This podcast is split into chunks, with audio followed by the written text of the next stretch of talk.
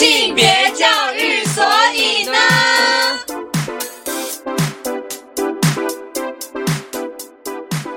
欢迎来到由高师大性别教育研究所所制作的性别教育，所以呢，这是第二季节目啦。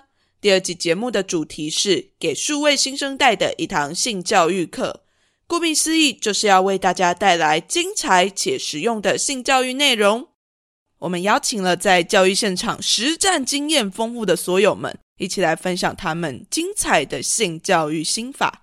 这一季特别在过年的时候上架，从除夕到初五陪伴大家，为的就是要让大家吃完年夜饭的茶余饭后，也能够有精彩的节目陪伴，让我们的性教育在过年也不打烊。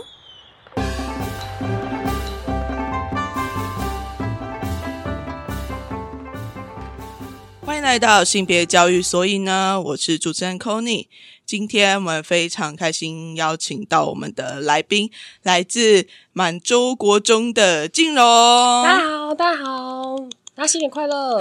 新年快乐！我们开始，我们就先请静荣来跟听众们拜个年。大家好，就是新的一年。希望异性恋以及非异性恋的大家喝文龙中来啊，喝文龙中来。哎，对，今年刚好是龙年，对，一起喝文龙中来。那我们今天要聊的主题啊，这个主题非常非常的有趣，而且我们给它取的一个名字，应该是之前大家比较没有听过的，我们叫它性爱礼貌运动，是性爱礼貌运动，给数位新生代的一堂性教育课。在谈性教育的时候，当然一定要谈到性爱这件事情了。没有错。可是想要跟静荣提问的是，因为跟谈恋爱比起来啊，性好像又是相对更隐私、更禁忌的话题。为什么我们需要谈性？我们通常不会把它挂在嘴边，因为我们觉得它是比较隐私的，而且大家对于这件事情。关于可能会牵扯到亲密关系或者是肉体的一些互动，我们会想说尽量不要在人的面前谈到这件事情。但是恋爱的话，就是个人的情感经验或者是个人的一些心理的一些分享，会比较是可以愿意讲出来的过程。所以其实为什么会需要谈性的原因，是因为我们常在进到亲密关系，然后有身体或者是肉体的互动的时候，我们会不确定。我这样做是正确的吗？还是我会需要调整一些内容？那但是这些，因为我们在谈这些，对于亚洲人来说，它会比较是一个不好启齿。如果你没有好的闺蜜，那你可能就会在网络上搜寻，倾向于网络上搜寻，比较不倾向说，哎。今天，Hello，你好吗？你昨天过得如何？昨天的性爱互动 OK 吗？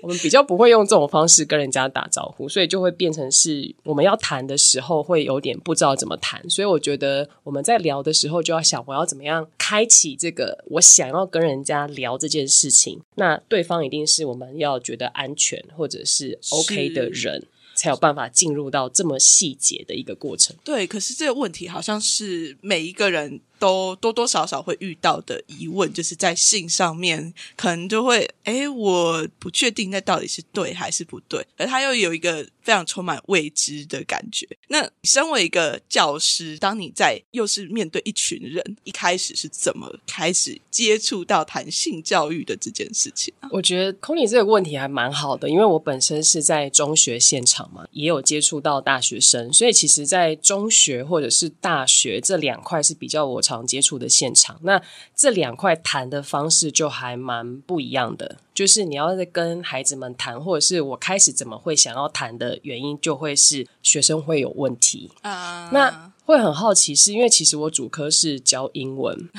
英文老师教性教育吗？英文为什么会对这个有兴趣？就在某一次偶然的教学过程中，通常学生在私底下还没有开始我们 warm up 的时候，暖身的时候，就会有很多。杂七杂八的声音嘛，然后有一次我就听到我们班中二的孩子跟旁边的孩子七七楚楚在讲话。他说：“我咖喱贡，因为我们那边是台语比较多。我咖喱贡吼，你在搜寻哦，被看点喝快吼，好看的，你打开碰呐。”我说：“ 什么？”我就耳朵就是英文老师对于这个字会非常敏感。他说的是 porn，p o r n。我想说，哇塞！我竟然在一个中二生上面听到一个这么不错的英文字，我一定要抓紧这个机会，然后就开始跟旁边人介绍哦，就是说你要怎么样搜寻这个字，然后出现的东西有多精彩。我想说，嗯，这个太好了，就是有一个很开的机会，然后让我来聊这件事情，所以当然就会从这个开始进去。我想要谈性教育这件事情，但是因为我是英文老师嘛，对，那英文老师好发挥的地方在于他。只要可以讲到英文单字的都可以聊，是。但是聊完之后，免不了还是要回到我们正课的主题。对，所以后面的话就会是呃，会跟学校争取，或者是在班会的课堂上有机会跟孩子们谈这件事情，然后争取，比如说我们配课可以配给我健康教育的课，类似这种。就是中二的现场是这样子开启我想要跟孩子们谈这件事情，因为我发现谈了之后，你会发现孩子们的观点会开启你的三观，就是。对于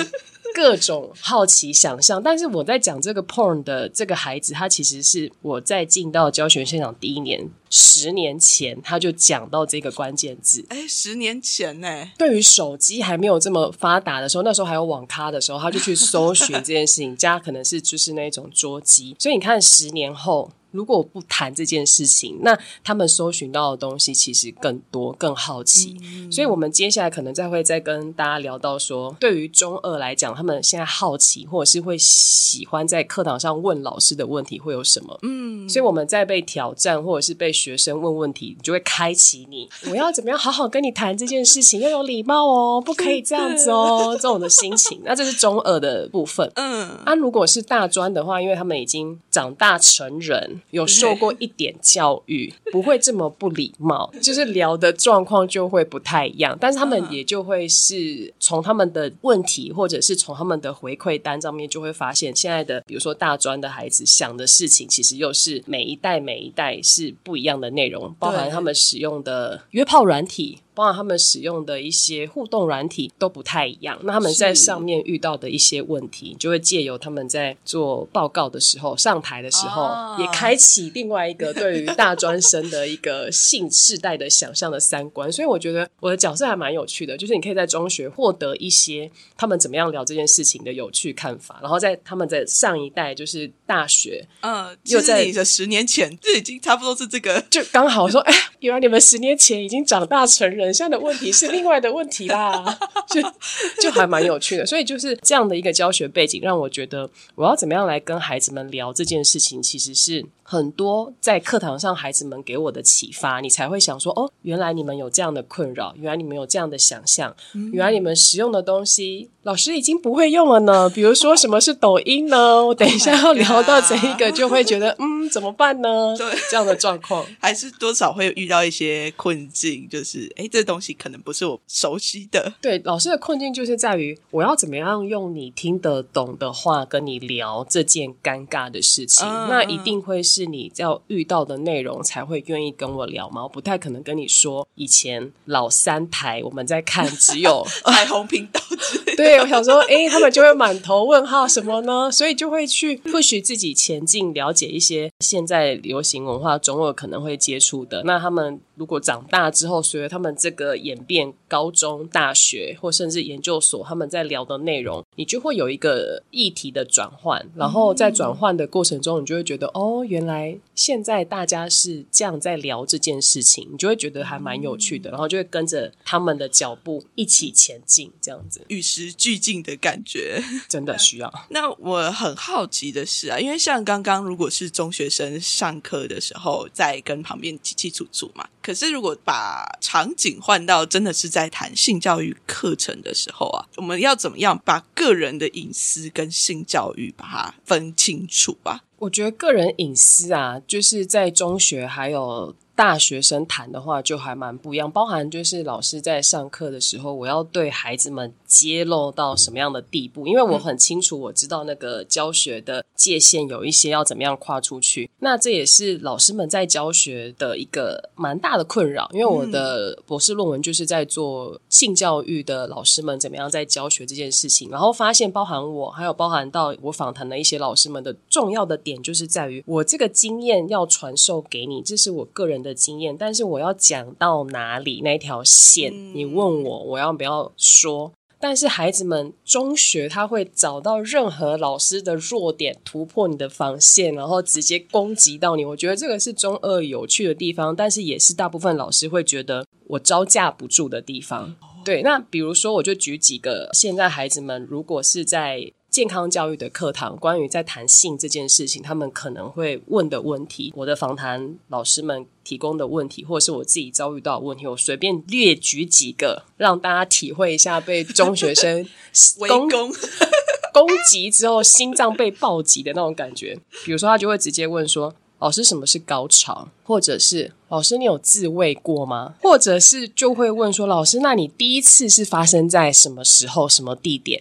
然后你就是接到这种，你就想说：“来，老师先跟你讲什么叫做礼貌，什么叫做隐私。”什么叫做正确的问题？所以其实这个是在礼貌上会去纠正学生，或者是协助引导他们。他们很好奇，他们愿意讲，我觉得不容易，表示他们其实搜寻完之后困扰很久，好不容易有这个机会，然后拿这个问题来跟你分享。那当然有一些是要挑战老师敢不敢讲，那有一些是真的有疑问。那面对这个的话，因为每一个老师接触到学生环境场景不一样。反应也就会不同。那如果是我的话，他的问题如果是我觉得你真的是带着疑问的心情来问的，比如说我们班之前曾经有女孩子问说：“老师，什么是高潮？或者是什么是处女膜？为什么会流血？”这件事情，那我就会认真的来跟他谈论这件事情。那当他问我说：“老师，你有没有自慰的经验？”的时候，也是女孩子问的，我就会判断说你真的是想要知道这件事情。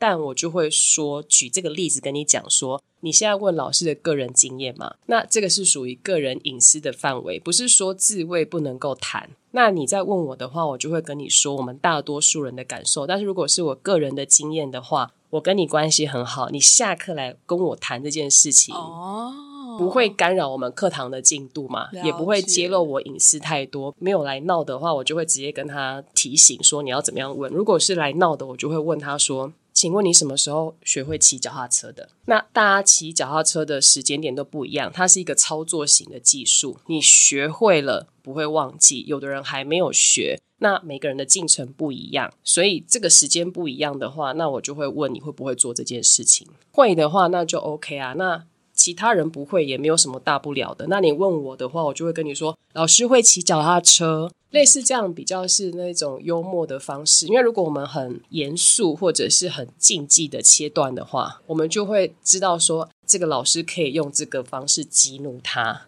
或者是用这个方式，老师就会有点回避，不敢回答。但是这个是牵扯到个人隐私的点，我们愿意分享多少？那刚刚讲这个是中二的状况，就在中学状况。那当然大学的话还蛮不一样的。我们通常跟大学生分享都会比较再深入一点，因为我们知道大学生的经验跟中学的孩子毕竟不太一样。是，那我们举的例子的话，就会变成是说。我们上台分享的时候，孩子们，大学的孩子们愿意跟我们谈到哪里？有时候你会发现，他谈到可能没有办法收拾关于他自己的揭露。我说的这个揭露，可能是他的个人性爱的经验，或者是讲到他人的隐私。这个时候就会要想办法提醒在分享的学生，或者是说我们在分享之前就要提醒说，如果谈到这个。你觉得不舒服，再往下走会影响到你走出这间教室之后的一个情况的话，那我们就要小心一下这件事情，或者是说，我们就会变成是说，那我们离开这间教室的话，刚刚讲这件事情是限制在我们这间教室，保护同学。保护你自己。那我们出了这间教室之后，一概都不承认我们刚刚聊的内容，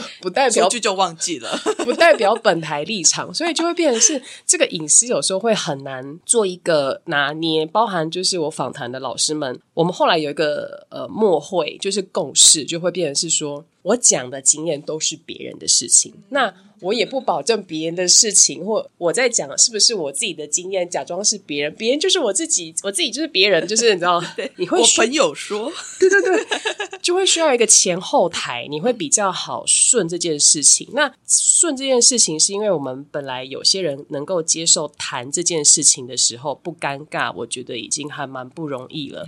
那有些人在听的时候。他其实是会有点尴尬，或者是自己对号入座。所以我们在谈这件事情的时候，我觉得就会是要有一些敏感度，嗯来观察一下，就是孩子们或是学生们的反应之后，再来谈论我们可以聊多少。因为每个课堂的热烈度不一样，很热烈的话，哦我们就哇掏心掏肺耶，就是大家会谈到哇 BDSM 的经验之类的，想说嗯，就是这样是可以的。但是如果是比较呃保守的课堂的话，我们就会选择在这个个人隐私上的线，就会比较是保护自己也保护他人，你就不要揭露太多，会有这样的一个真的诶，就是在那个当下的氛围也会影响到你谈多还是谈少这样子。就是学生有回馈，你就觉得说太好了，就跟你们聊多一点耶 啊！学生都是那种就是 “hello”，有人要理我吗？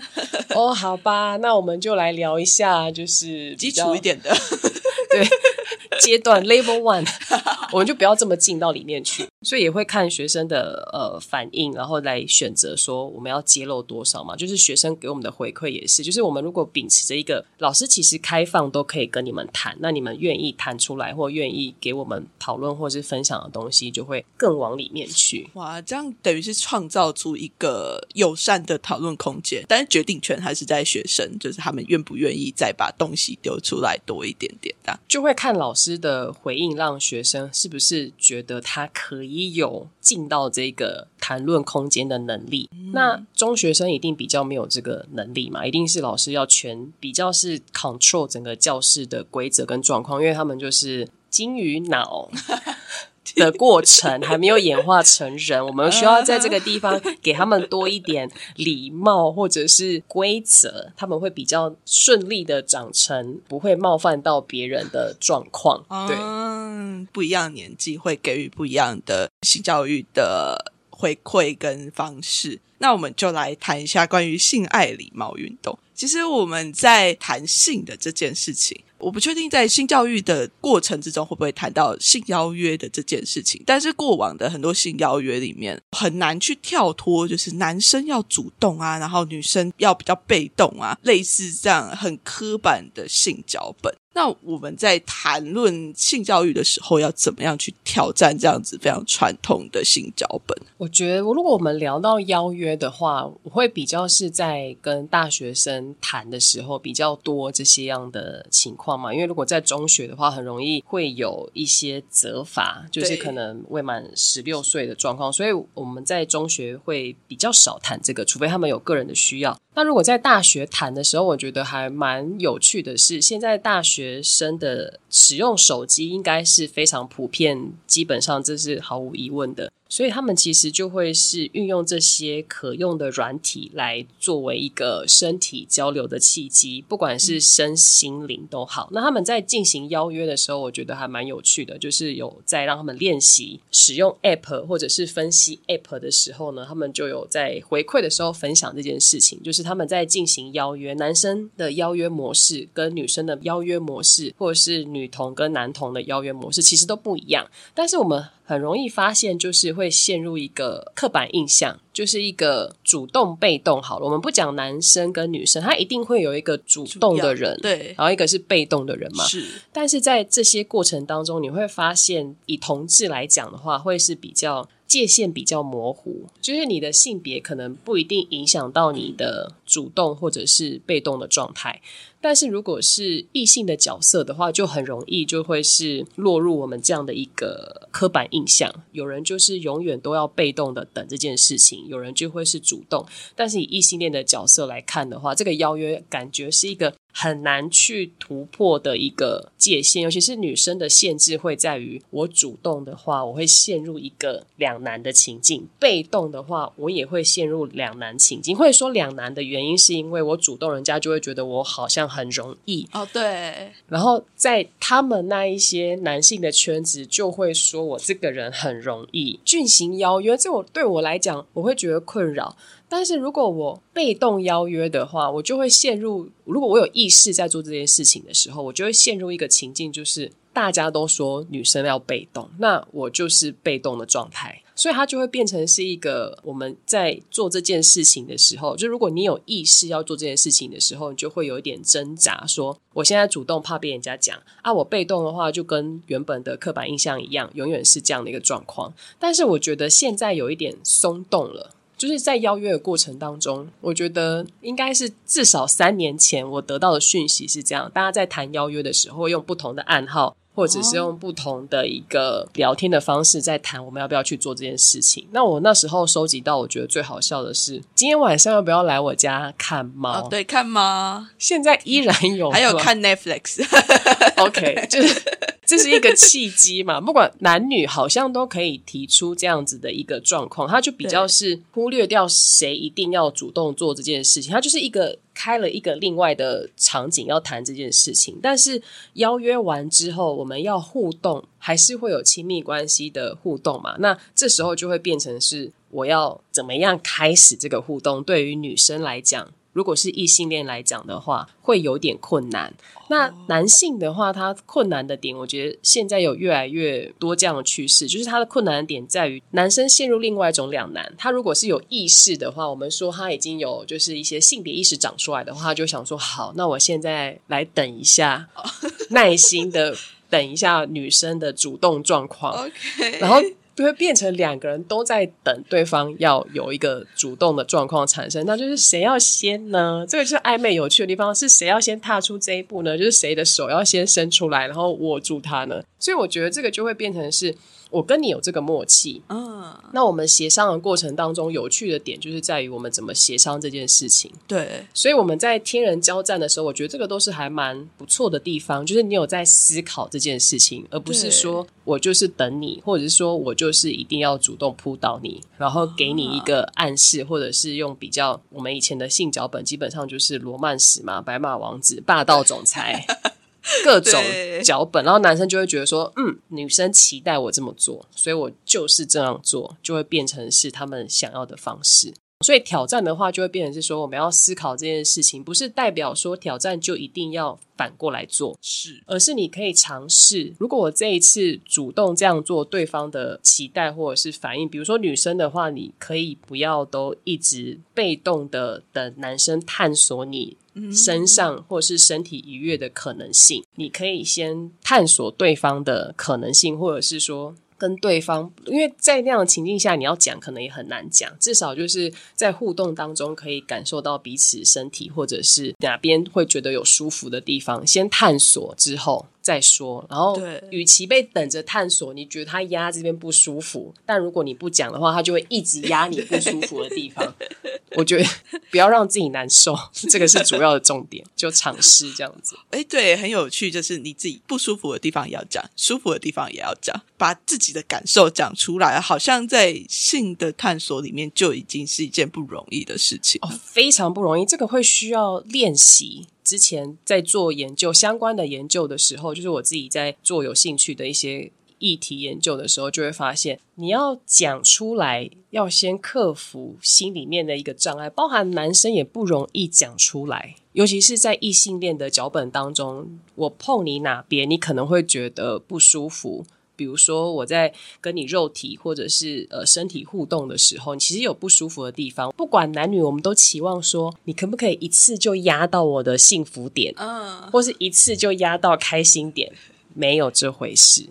这种开心点跟幸福点，你没有这么多次的来回交手，你不可能就是马上到达那个地方。嗯，但是尴尬的就是，我们要找到一个不错的对象，愿意跟你一起做这件事情。探索这件事情也不是件容易的事情，所以它可能不是一次就会结束。但是如果你跟这个关系一次就结束的话，你就想说，反正就一次而已啊。因为我们在邀约的时候，对也不好意思要求对方太多。如果你已经才初次见面，我们就决定就是今天晚上就结束，就是解决彼此的话，对你可能不容易达到那种协商的稳定的一个让自己身体舒服的状态。但是如果是比较长久的关系的话，我就觉得是可以尝试这样的一个对话，让彼此都知道说，哦，原来这个地方是会舒服的，那个地方。方是不舒服的，是哎，就是像刚刚讲到的一次性可能就结束的关系里面，甚至你很痛不舒服的地方，你可能也会选择不要讲。我会讲出来的之后，这个关系就算只有一面，还是不想要把那个关系打坏。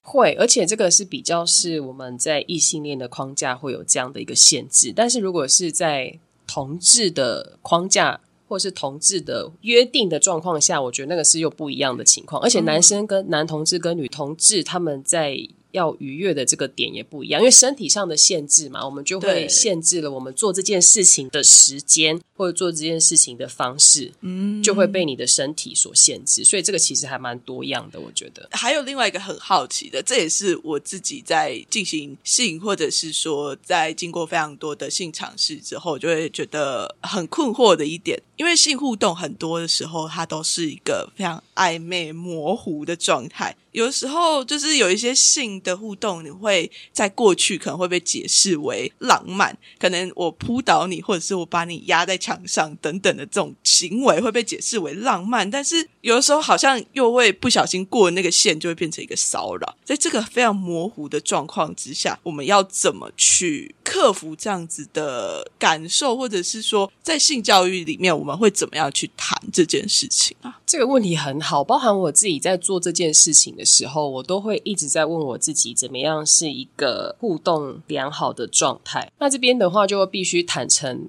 我是一个被训练好的，就是我走到这边现在这个位置是各种错误尝试嘛。那要尝试到这边，必须承认自己之前的错误嘛。那我之前的错误就会是最常被人家认为可能有性骚扰的一个状况嘛？比如说我中学的时候会去抓女生的胸部，或者是说掀女生的裙子，那。这个就是我们在互动的时候，中学会做的嘛。那中学从这样的互动做的时候，你就会觉得说，这样的手段或是这样的方式是好玩的。那当然，我们现在已经长成这个样，就知道说，哦，原来自己小时候之前做错事了。那我要怎么样学会是一个正确的互动，或是在浪漫的过程当中的一个主动被动要怎么样拿捏？那我们大家在暧昧的时候啊。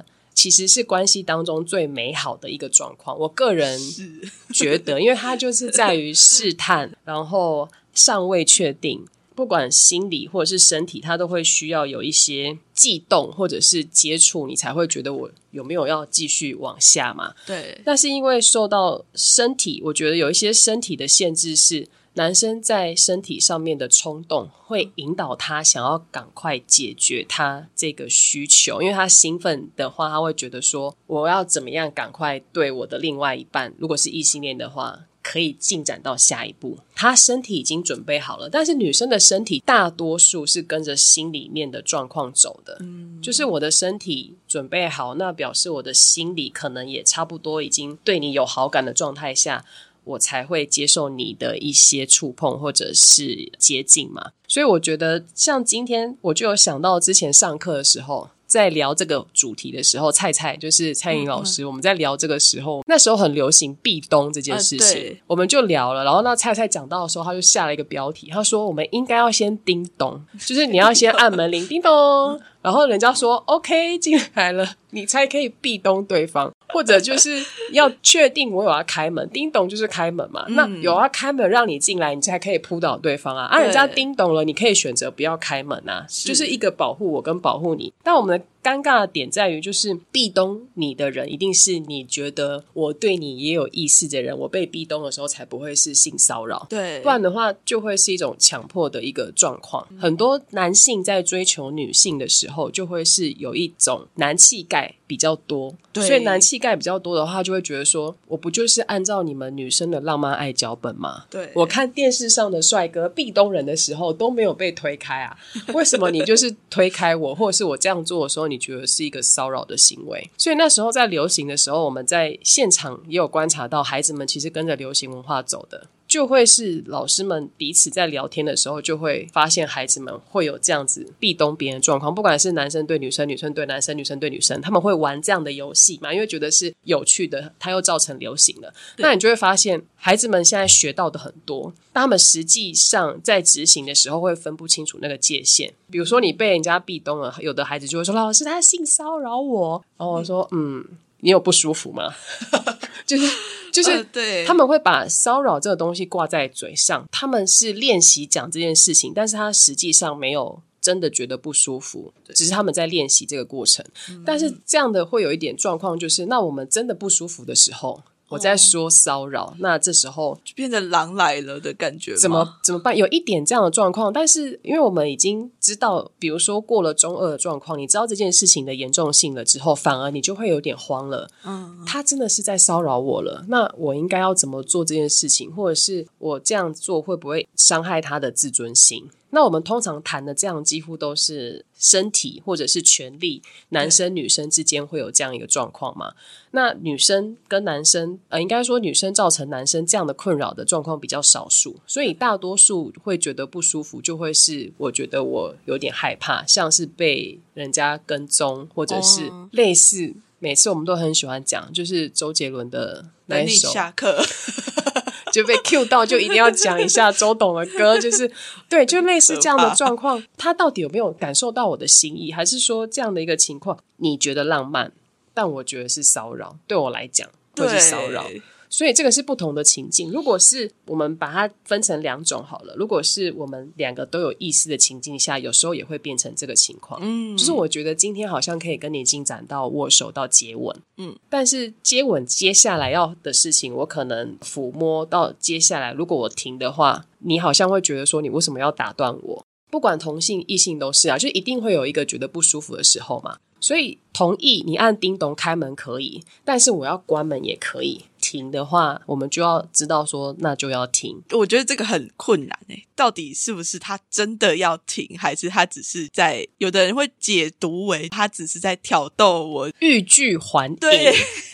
所以这个很难去做界定，就是我们有时候自己也很难去定义说，我现在是到底是希望他停手，还是希望他继续做？嗯我希望他继续做，但是因为我的环境或是我脚本的情况跟我讲说，我们不能够这样子要他大胆的说来吧，推倒我吧，接下来你的手就是放哪边？我不能够这样讲的话，我是不是要以退为进？我们会很容易有这样的一个状况，或很容易有这样的想象，进到那样的情境当中。我们就会觉得很为难，对，所以这个为难的点，我觉得就会变成是练习很重要，而且是有意识的练习。那我们都是从错误当中学习，要我们一开始就考一百分，我觉得不可能。嗯，我们知道跟做它有一个很长的距离，是我们只能每一次让自己更接近公平或是舒服一点。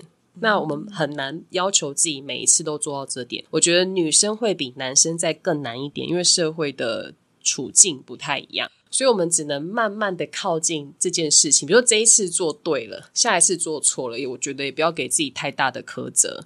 那下一次做对了，然后呢，接下来又觉得不容易达成，因为这个其实个人经验本来就很尴尬嘛，就是。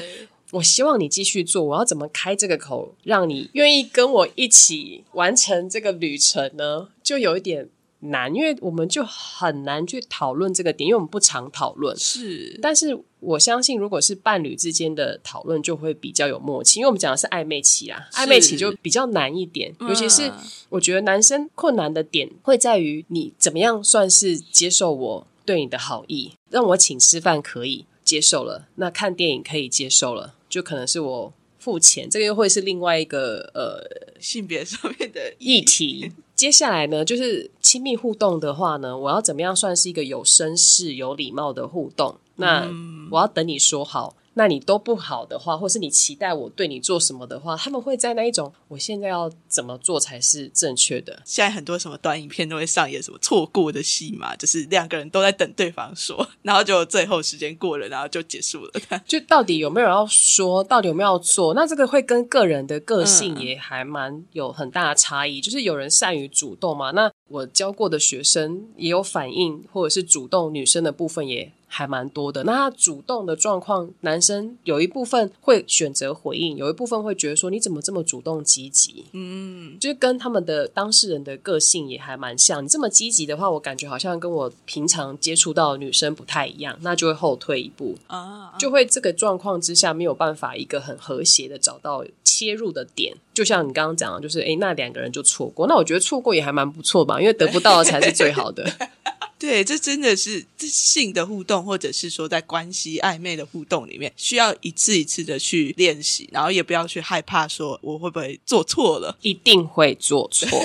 所以就是在不断的尝试之中，我觉得会更认识自己需要什么，想要的是什么。一开始好像不知道自己想要什么，或者是不知道自己需要什么，这件事情是非常非常正常，而且是大家都会遇到的一个情况。而且我觉得女生。的容错率跟男生的容错率比起来，我说的容错率就是说，我们比较少练习这件事情，就是女生在于性这件事情上比较少练习，是从我们自我的探索就开始少练习了。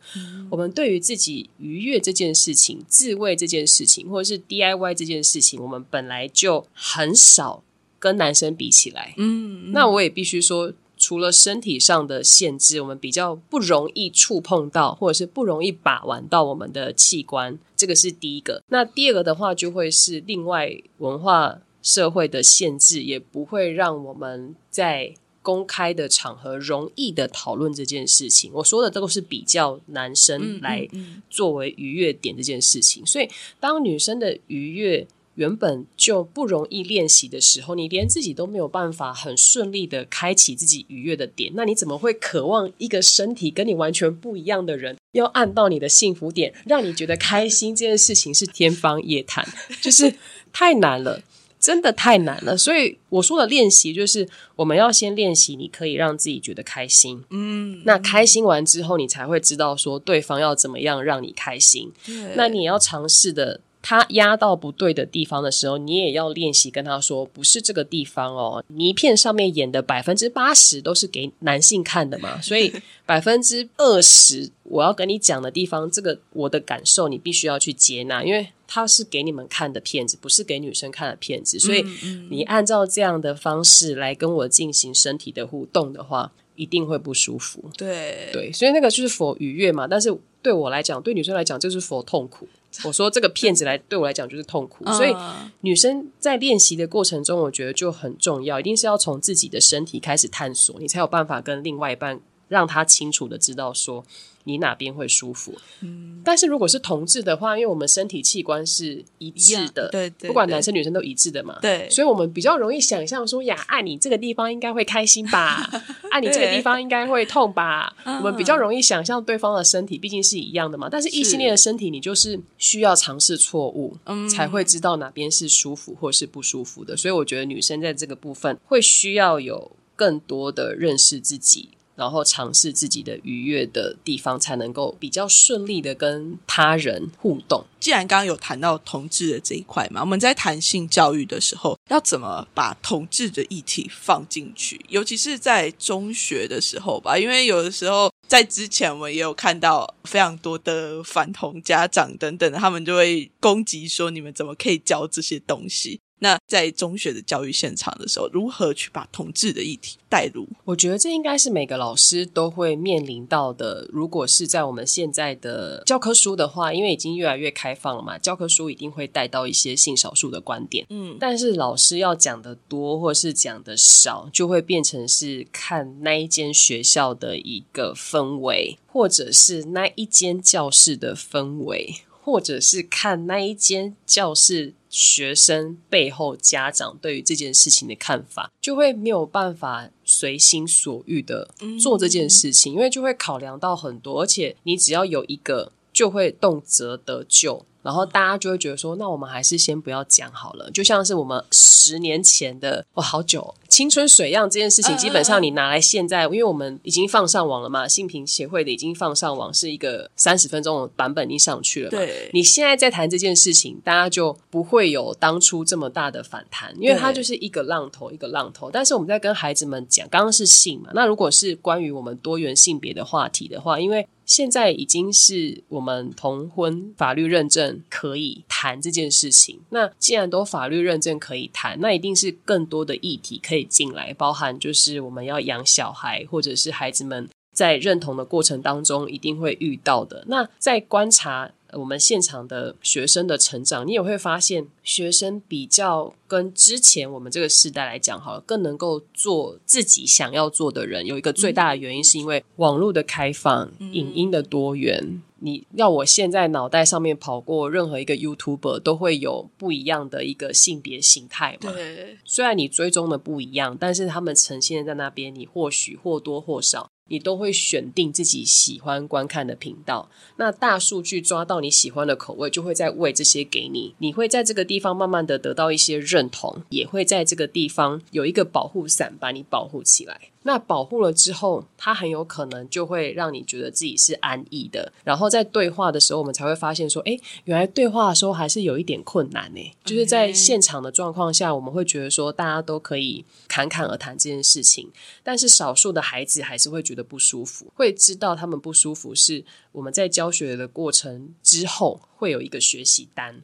然后我觉得收集孩子们的心情很重要。有一些孩子学生在课堂上。不敢说，因为比如说，我们觉得现在谈多元性别、谈同志是一个流行，但是如果我们的谈论的过程中，有的孩子就是这样的一个存在，嗯，他会觉得特别被拿出来讲，有一点点针对，不管这个针对是好还是坏。那男同志在中学这个氛围特别会被注意到，拿出来作为嘲笑的对象，因为他的性别气质是我们社会目前比较不能够接受的阳刚的一个社会气质，他就很明显嘛。对，所以老师在谈这件事情的时候，就要比较敏感或者是小心，避免引起，比如说我在。之前跟老师们聊天的过程当中，就有老师曾经说过，就是学校老师在教学的时候，有时候曾经会直接讲说：“你看啊，这个就是我们现在在讲的男同志在游行的时候都会有这样的穿着啊，或者什么样的情况啊。”然后有人就会娘娘腔啊，就他的用词不是这么的精准。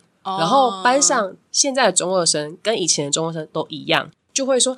他老师就是他，他你就是吧，然后就会是强迫现身或强迫出柜，或者是强迫大家的焦点在他身上。所以我们在谈论的时候，就会需要去立即的引导，或者是纠正学生的嘲笑，嗯。或者是有意或者是无意或者是刻意的。反正他们就会喜欢起哄嘛，对，所以其实不是说谈这件事情不行，而是你谈了之后，你在中学的场控要再更细致一点，就是注意到说我们现在的孩子有这样的情况，那他可能会觉得不舒服，所以你除了要引导学生了解这个族群之外，你还要在现场避免学生刻意攻击。班上的一个状况，不然的话，我们只是开个头。接下来那个孩子的处境就是每一节课都被说就是你，对，老师讲的就是你，他就会有这样的状况。所以其实，呃，老师们的我们会比较担心男同志在中学的学生会比较受到这样的一个对待。但是我也曾经遇过还蛮心理成长健康保护很大颗的学生，他就是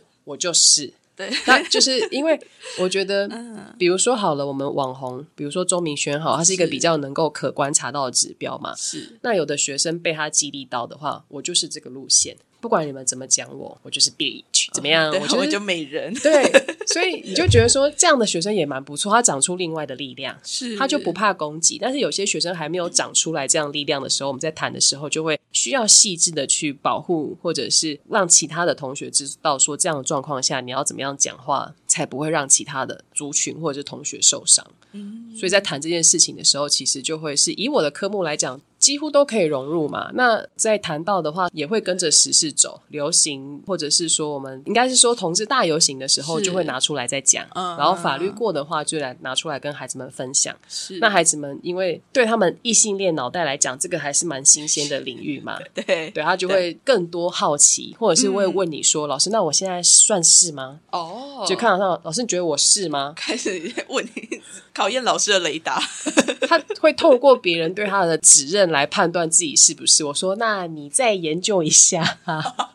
老师怎么会知道你是不是呢？然后就会是跟这个话题，再让他们友善的气氛下讨论一下，这样子。那现在就像静荣刚刚也有说，网络是非常非常发达的，然后很多学生也都可以在网络上面获得不一样的关于性或者是性别的资讯，尤其是像 TikTok 短影音之类的，它上面其实都有各式各样五花八门的性或者是性别的展演。那我们可以怎么教学生做试读啊？c o n y 这个问题就会是放大来讲，就是呃流行文化嘛。那举 TikTok，我相信因为现在 TikTok 是主流，是它绝对是主流。那我也必须承认，这个是我的软肋。说软肋就是我对 TikTok 真的没有研究，但是我很清楚知道，说现在的孩子们都是被短影音所喂养长大的，嗯，所以潜意识对他们的影响应该蛮大的。我从现在的中学生的行为上可以观察到，他们做事情都是短短的，包含表演节目也都短短的，然后就会像抖音一样展演一段。然后就结束了。我是从表演上面看到这一块，就是他们受到抖音的影响。从这边就可以观察出来，就是那个是在短时间以一个很绚丽的手法把你的目光都抓住，所以你会在那个当下感官受到很大的刺激，然后短时间接触到这个，然后就没有了。所以你会需要更多的不同的短的东西挤在一起，然后每一次再刺激你的感官。那这样就会钝化你对于其他项目的，应该是说我们的注意力又被分散了。对，它就会散在不同的地方。那散在这不同地方，我觉得比较危险的是，我们之前有在做流行文化的一个研究的时候，就会发现它里面藏了很多，因为它要短时间让你注意嘛，但是他用什么东西包装起来？它可能只是一个很简单的一个捏黏土的画面，但是它就会把它掩饰着有性的一个意涵，或者是配一个性的旁白，教你怎么样做这件事的旁白。那会注意到这件事情的话，就是有老师们分享说，国小的孩子。在用抖音的时候看这样的影片，然后就会是按照这影片的内容来询问老师关于这个影片的问题。哇，那应该是我第一次听到呃老师们分享这件事情的时候，我还蛮惊讶的，因为其实我没有使用过，但是我知道有这样短影音，它因为它会用不同的形式出现在你周遭当中嘛，即便你不使用它的主要的 app 或者是主要的网站，是，所以你就会发现说这么短。我要怎么跟学生谈这么短的东西？我要拿它当示范嘛？它就是一个本身就是一个不良的示范，我还拿它来当示范，那根本就是促进学生去这个地方了解这件事情。但是我要怎么谈这件事情？我后来有认真想，就会觉得是因为流行文化其实就是一阵一阵一阵的。嗯，那在跟孩子们讲的时候，就会变成是讲一个。他们会用到的，比如说从动画好了，从影像好了，是讲一个大概念。那讲这个大概念的目的是，我要让你跟我讲你看到了什么哦，不是我展示出来跟你说不要这样。中学生基本上你要他往东，他就往西跑过去了。通常都是这样，就是天生反骨。所以，与其我跟你讲这个不要做，不如你跟我讲你看到了什么在这个地方。所以我在做关于在流行文化谈这件事情的时候，我都会定期问学生：你们最近流行什么？即便我不清楚，我都还是要问。比如说，可能在手游的话，哦，传说对决现在还算是中学的主流。然后呢，影音的话，当然就是抖音是他们最近在使用的平台嘛。脸书不用说，现在没有人在用脸书了。我说中二，对，然后 I G 的话也是，所以就会问他们流行什么，或者是在抖音上面看到什么。我比较惊讶是，他们跟我分享的，比如说抖音的世界，他们看到什么，太换速度非常快。比如说我一个月问，他们会说某某的影像好笑的。然后有人看过，有人没看过，下一次再问就马上没有了。所以它很快，来来去去很快。所以我们要跟这种来来去去很快的东西比，我们不可能比过他们。我们只能提供说你们看到什么，然后来跟我们分享。我会让我学生，因为我有当导师的时候比较多零散的时间嘛，那零散的时间就会随便指定说来，那你看了什么？然后如果我们这一次要谈。有关性或性别的主题，当然不会讲这么硬，他们听不懂。比如说，我们要谈性别平等哦，不会讲这种，他们就是啊什么很多问号没有，我就会说，那你看到关于男生跟女生有什么样有趣，或者是你们想要跟我分享的，他们就会讲了之后，这时候再从他们讲的内容拿出来问其他同学。哦，这样的例子对或者是不对。用实际他们给的例子，而不是我们找例子给他，因为找例子给他的话，就会变成是说他们比较不容易接受我们给的例子，所以我大部分会从学生的例子，然后再问。其他的学生，他看到是这个诶，那你认同他这件事情吗？还是不认同他？那我们来聊一下，就是不要这么严肃，就是比较是轻松的状况来聊这件事情。那比如说以动画来讲好了，就是你们最近都看什么动画啊？间谍加加九吗？啊，你们不会觉得间谍加加九的？以我啦，我就问他们说，那你觉得他们的女生跟男生的一个？如果是以国中二年级的话，我们就会聊刻板印象。嗯嗯，那你觉得刻板印象有什么啊之类的？他们就会讲一些嘛。然后或者是以老师就会有一点引导式的提问，就会说：那你会觉得他们的衣服服饰怎么样啊？然后或者是以很流行的漫画，我让他们讲他们到底喜欢看什么漫画。七龙珠可能已经比较久了，再近一点海贼王好了。你不觉得海贼王的女生穿着都非常的？我就。停下来，小朋友就会讲嘛，爆乳啊，好清凉啊，没有穿啊之类的，类似这种，哇，好开心啊，这种，对你就会开放那个词，然后让学生回应。那这时候我们收集到之后，你再提问。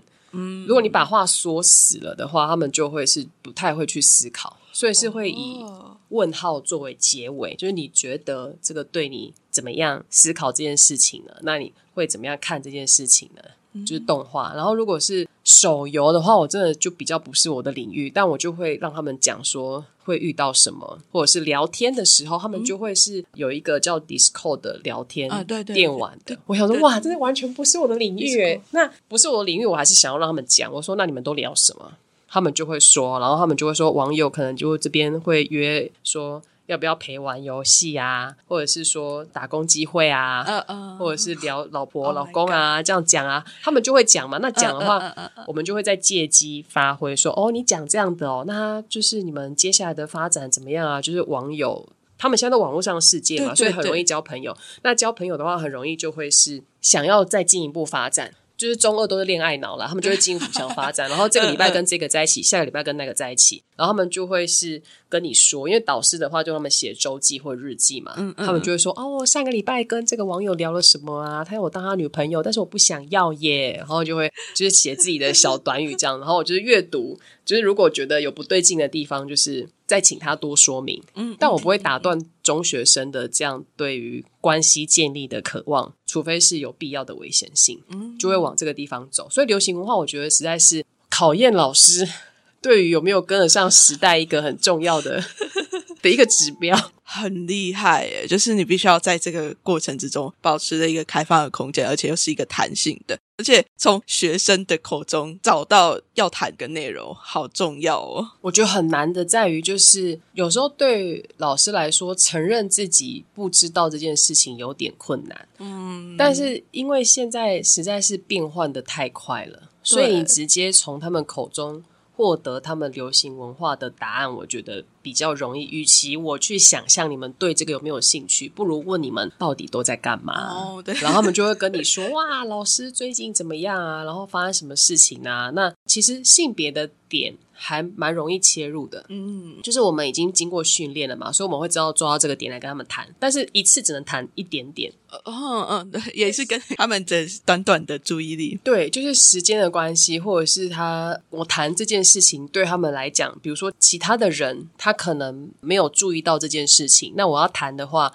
他可能跟我一样从零开始聊这件事情，那顺便也拓展一下他对这件事情的观点，但是就要看情况，可不可以延伸谈比较长的时间，谈比较久，不行的话，我们就先聊一下为什么会对这个有兴趣。嗯。我觉得这是一个在沟通上面非常实用的一个技巧，就是听对方到底想要聊的东西是什么，而不是我们就直接觉得对方应该要聊什么这样子，就会从他的问题当中获得你想要的解答，然后再想办法看看他对于这件事情是不是真的有兴趣，是不是真的了解还是误解。我觉得就会变成是我现在的策略，因为我流行文化一直要跟随他有点辛苦，所以就直接问他们的意见，然后我们再说哦，你说这个是不是啊？老师回去查查看哦，老师不知道这个是什么呢？这个电玩有点难呢。我查完之后要跟你们讲。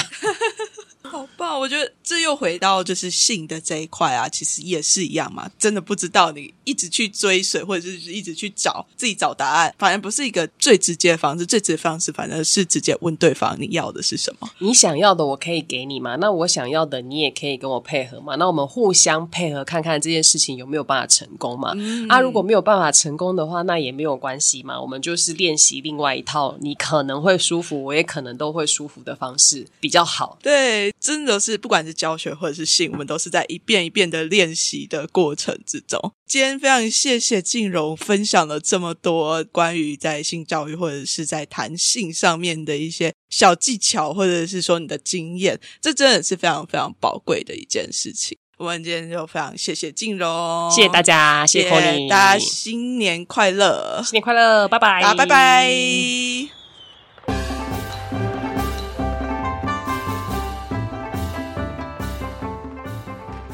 大家好，我是高师大性别教育研究所的所长博伟。大家新年快乐！谢谢你收听到这里。